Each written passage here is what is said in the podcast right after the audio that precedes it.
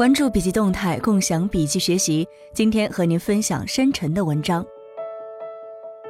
如果有人问我如何赚钱，我会说这事儿不归我管。但我觉得做以下三件事情就有机会赚钱。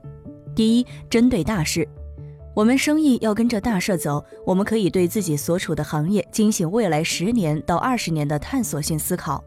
第二，找对机会。第三，做对方法，选任的方法、运营的方法、省钱赚钱的方法等等。今天要和大家分享线上内容营销方法论中的十个方面。首先是数概念，想要做好线上内容，与其更好，不如不同。比如说，大家用什么手机 APP 听音乐？我最近一直在用网易云音乐，我觉得是因为它找到了一条完全不一样的路。目前所有播放器都在竞争听两个路径音乐的时候是否清楚，还比拼曲库囊括量。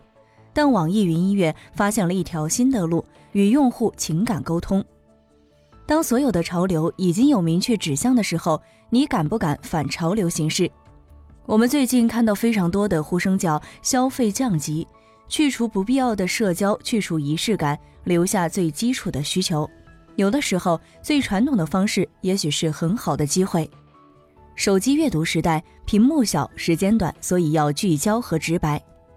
第二个方面是定用户，用户的维度有三个，分别是用户是谁、用户在哪儿、用户喜欢看什么样的内容。比如去年非常著名的概念“逃离北上广”。第三个方面是建立场景与品牌的认知关联，一是在情感上的关联，把心智先打通。二是你是否真的了解客户的需求？为什么有那么多让我们孩子每天生活的更开心、更快乐的公司做的都不好，而是 Wicked 和学而思做得好？因为在所有的妈妈心中，快乐是第二位的，让孩子学习的更好是第一位的。我们要分辨出刚需。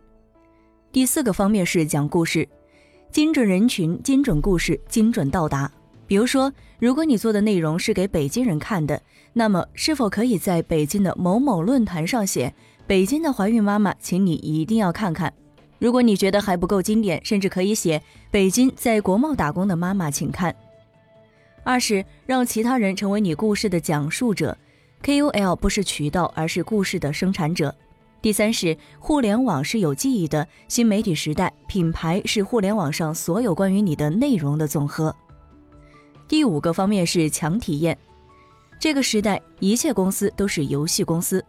我们认为，每一家公司都要不断的去做各种各样的机制和体系，比如会员体系、积分体系、促销体系，本质上都是设定游戏机制。芝麻信用多用多得就是一套信用体系，不断拉低体验的门槛，增加参与感。比如 DIY 可以赋予一个产品独特的意义，送人更有情义。能够被传播的体验才是好的体验，现场的体验是为了线上的传播。绝大部分时间，我们并不是目标用户群体，我们要站在用户角度来看产品。仅靠新技术与新潮流，有很多的新技术在不断的涌现，比如说裸眼 3D、AR、VR，做产品的时候我们可以结合进去。另外，现在是竖屏时代，竖屏的短视频内容会更加受欢迎。第六个方面做曝光，物是人都可以作为曝光的对象，比如说孤独的物，n 多个明星去买房子的小区，PK 网易严选的毛巾哥。第七个方面是设 IP，对于 IP 来说，无论是声音、图像，只要能够让别人对你有识别效果，哪怕是几个音符也可以是 IP。如果只是把 IP 理解为一个玩具、一个形象、一个人，就太狭隘了。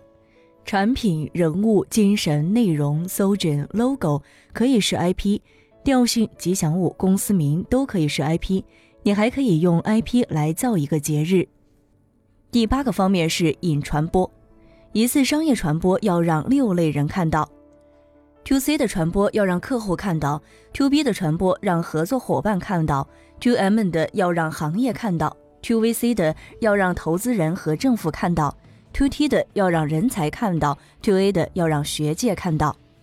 第九个方面是建渠道，从电商综合平台到手机新闻客户端，文章中有个图表展示了各种各样有意思的渠道，大家不妨阅读全文。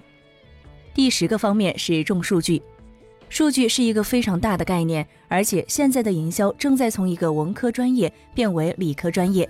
数据可以指导产品的迭代、营销运营、品牌定位以及公司运营等等。今天的分享就是这些。如果您喜欢我们的文章，可以在文章末尾点赞或者是留言。我是悠悠，下期见。